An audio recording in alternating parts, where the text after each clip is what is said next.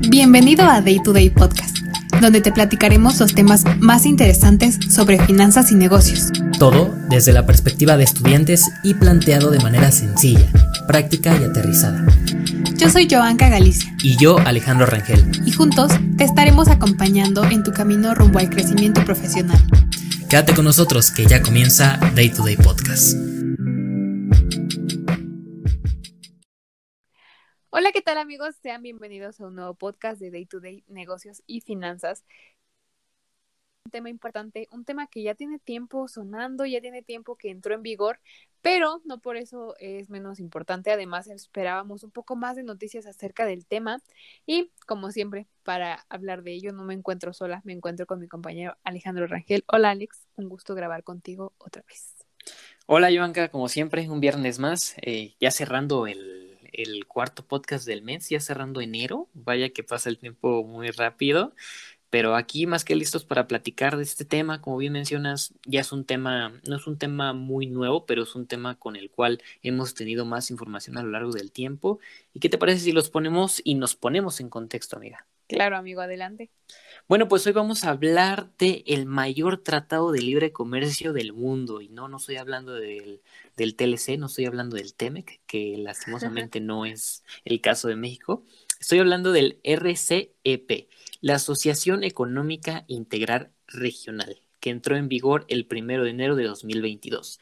Pero bueno, se preguntarán por qué es tan importante en el mundo financiero, por qué es tan importante en el mundo de los negocios porque lo están integrando 15 países, 15 naciones y 15 economías. Amiga, no me dejarás mentir que en el entorno de las finanzas ha tenido un impacto grandísimo, así como en el de los negocios. Sí, claro, porque además es un tratado de libre comercio que busca incrementar en promedio 42 mil millones de dólares en el intercambio, pues de esta área que reúne a la segunda, bueno, creo que ya es la primera, la segunda, no sé, cambian tanto y tan breves, en tan, rápido. Ajá, exacto. Pero pues integra obviamente a China. Ahorita Alex nos hablará un poco más de ello, pero pues ya, con que yo les haya mencionado China, obviamente se imaginan del tamaño y la magnitud de este tratado. Además que va a alimentar un poco más la guerra que tiene China contra Estados Unidos. Yo creo que eso fue lo más trascendental. Eh, lo que más causó controversia, muchos, muchas perspectivas y muchos análisis que me, di la tarea de buscar para alimentar un poco más eh, mi perspectiva. Eh, obviamente decían y mencionaban eh, muy directamente a Estados Unidos porque pues es muy, muy, muy notoria la guerra que se trae y yo creo que más ahorita y se potenció más ahorita con la pandemia. Entonces, pues, amigo, ¿Qué otros datos nos tienes? y se potenció más porque China, este, a pesar de que fue el epicentro de, del COVID, fue el epicentro donde sale este Fue el único país que, creció. Fue el único país que creció en el año 2020 y fue el único país que creció en el año 2021. Ahorita ya tenemos datos y pues espero estés muy bien sentada, Joanka, y también todos los que nos están escuchando, porque China creció en el año 2021 8.1%. ¿Qué otro país crece 8.1% en un año en medio de una pandemia y en medio de una emergencia sanitaria? Solo China. O sea, solo China. Lo, compartimos también hace algunos días. ¿Qué otro país tiene su sol artificial? O sea, solo China. O sea, China, eh, yo personalmente...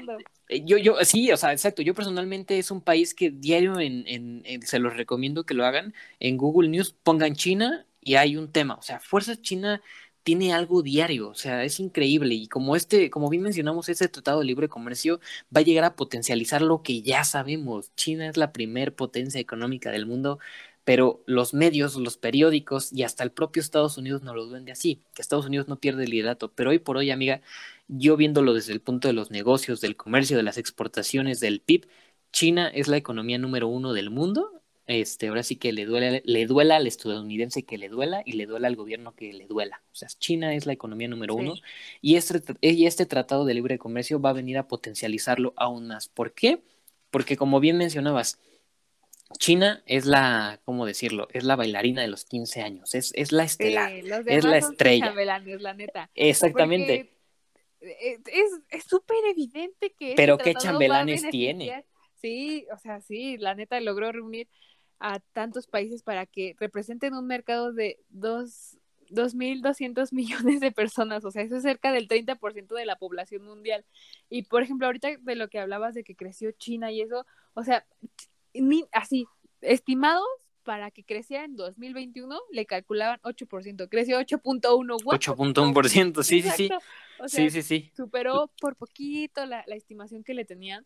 Pero, pues, amigo, ¿qué te parece si nos hablas un poco acerca de los países que conforman este acuerdo? Claro que sí. Mencionabas el dato que eh, estos países conforman aproximadamente 2.200 millones de personas. Pues te tengo otro dato. Estos países aportan el 28% del comercio global, del comercio internacional. Entonces, no, no, no, es una grosería este tratado. Es algo impresionante. Y pues bueno, les pongo en contexto un poquito los países que lo integran. Estamos hablando de Australia, estamos hablando de Brunei, estamos hablando de Camboya, China, Corea del Sur, Filipinas, Indonesia, Japón, Laos, Malasia, Myanmar, Nueva Zelanda, Singapur, que por cierto es un país riquísimo en tecnología y en inteligencia artificial, y por último Tailandia y Vietnam. Por ahí estaba la tentativa de que India se uniera. Si India se, hubiera firmado este, este tratado también sería una locura, pero a India le preocupaba mucho que China pudiera inundar el mercado de sus productos. Y es que seamos honestos, o sea, China domina el mercado internacional y el comercio internacional como él quiere, o sea, él, mismo no le importa que le pongan aranceles, no le importa que le pongan impuestos. China exporta e importa productos por montones, por toneladas y a millones. Las aduanas tienen una capacidad inmensa de contenedores. El comercio salen aproximadamente más de 200, 300 barcos por hora en los puertos, en los principales puertos marítimos de China. Entonces, no, amiga, yo estoy más que seguro que China es la potencia número uno del mundo hoy por hoy. Todavía hace cuatro o cinco años lo dudaba, pero hoy China es la potencia número uno del mundo. Justo tocando ese tema de los aranceles, que era algo de lo que te preguntaba antes de empezar a grabar, me gustaría que, nos explicaras un poco más, porque yo leí que este eh, tratado empezó a negociarse desde 2012, o sea, tienen muchísimos años intentando... No, 10 años, 10 años. Sí, y pues es un acuerdo económico que precisamente busca eliminar aranceles y cuotas del 65% de los productos. Y esto se también el contexto que tengo es que se quiere ampliar al 90% en 20 años y otras barreras al libre comercio. Entonces, ¿nos podrías explicar un poco más de qué va? Principalmente por eso se negocian tantos los acuerdos, por eso tan, tarda tanto tiempo en entrar en vigor. Estamos hablando de una diferencia de 10 años me compartiste la fecha, Joanca, 2002, estamos en el 2022. Fue un periodo de 10 años de negociaciones, de rondas. ¿Por qué? Porque entra mucho en debate estas cuestiones de si bajar o no los aranceles sobre los productos. Un arancel bien sencillo, es un impuesto que se le deben de pagar los productos para poder importarlos a territorio nacional. Es decir, si yo quiero traer una computadora de China, tengo que pagar un arancel, es decir, un impuesto para yo poder meter mi mercancía y poder comercializarla a territorio nacional. Entonces, ¿Qué permite la baja de arancel o qué permite la reducción de los aranceles? Pues que sea más barato meter ciertos productos al territorio nacional y sea más fácil comercializarlos. Entonces, precisamente esto trata, bajar aranceles, que haya más intercambio de mercancías, que se incremente el comercio internacional. Y ojo porque también China tiene la ruta de la seda. La ruta de la seda implica muchísimas cosas, es decir, se abren caminos, se abren transportes y precisamente intenta evitar que se den estos famosos cuellos de botella. Estos cuellos de botella es que no se puedan agilizar la entrada y salida de mercancías en los puertos. Entonces, pues prácticamente esto es lo que pretende este tratado tan grande, que se agilicen las importaciones, las exportaciones y que los productos lleguen así, amiga, rapidísimo. China, como te digo, es el principal protagonista, es la chica de los 15 años, que es su fiesta. Entonces, amiga, yo veo a este tratado fuertísimo, yo a China lo veo muy, muy fuerte. Y pues yo no, yo viéndolo desde el entorno de negocios, eh, es, un, es un tratado que tiene puntos buenos, puntos malos. Es una tremenda devastación al medio ambiente. Las, eh, tienen que desplazar a las personas para poder hacer sus rutas. Tienen que inclusive terminar y deteriorar algunos recursos naturales. Entonces, unas por otras, amiga, unas por otras. Valdrá la pena, amigo. La verdad es que no sé qué tanto. Ay, no. Podríamos tocar un tema extenso de esto porque. Sí, la verdad sí, porque es algo muy, muy complicado. Sí, porque además hay demasiadas desventajas. Eh, les digo, me di la tarea de estudiar porque realmente pues este tema es fuerte de, de mi amigo Rangel, ¿no? yo, lo, yo lo analizo desde la perspectiva financiera y pues las ventajas, además de que es evidente el descenso del comercio, porque pues la pandemia ha causado todos estos em, ajustes en las cadenas de suministro que tiene Asia. Eh, y esto por temas muy, muy notorios, o sea, salud, social, de financiamiento, obviamente los impuestos. O sea, también, bueno, eh, calificaban como algunos miembros de este tratado como economías relativamente poco desarrolladas. Y eso fue como un boom, no, no dudo que les vaya a afectar, eh, porque además se ha calificado también de que eh, esto, este tratado tiene muchos, muchos beneficios, no solo a corto, sino a largo plazo, y más porque están viendo muy a futuro, pero precisamente era de lo que se hablaba, o sea, sabemos que ahí en, en esta zona de Asia puede haber mucha falta de derechos laborales y obviamente el cambio climático es un tema súper presente en, en, la agenda de la ONU. Entonces, no sé, amigo. Es ya que... Amigo, ya, ya, ya que podemos... No, pues o sea, no se puede hacer nada, pero en los negocios hay algo que se le conoce como los sujetos activos y como los sujetos pasivos. Es lo que mencionaba Joanca.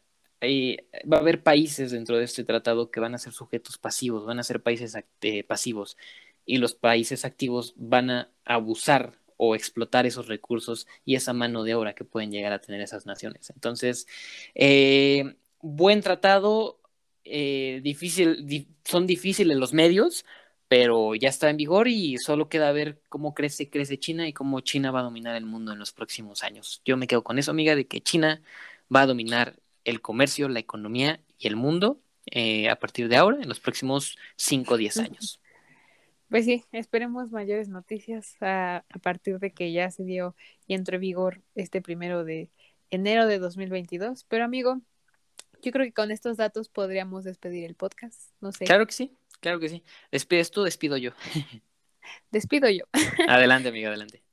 Bueno, eh, esperamos les haya gustado, que la información eh, sea fresca, que si no sabían acerca de, de, de estos tratados de libre comercio, porque hasta yo me eduqué mucho para este podcast el día de hoy, y más con mi compañero Alex, pues hayan aprendido bastante, que estén muy al pendiente de cómo podría afectarlo, eh, afectarlos este tratado, pero eh, les agradecemos que estén una semana más con nosotros. Y pues nada, amigo, muchas gracias por estar esta semana conmigo. A ti, amiga, muchísimas gracias. Y pues bueno, los escuchamos en el próximo episodio, la otra semana, nuevo mes y pues nuevo episodio. Muchas gracias y nos vemos. Bye.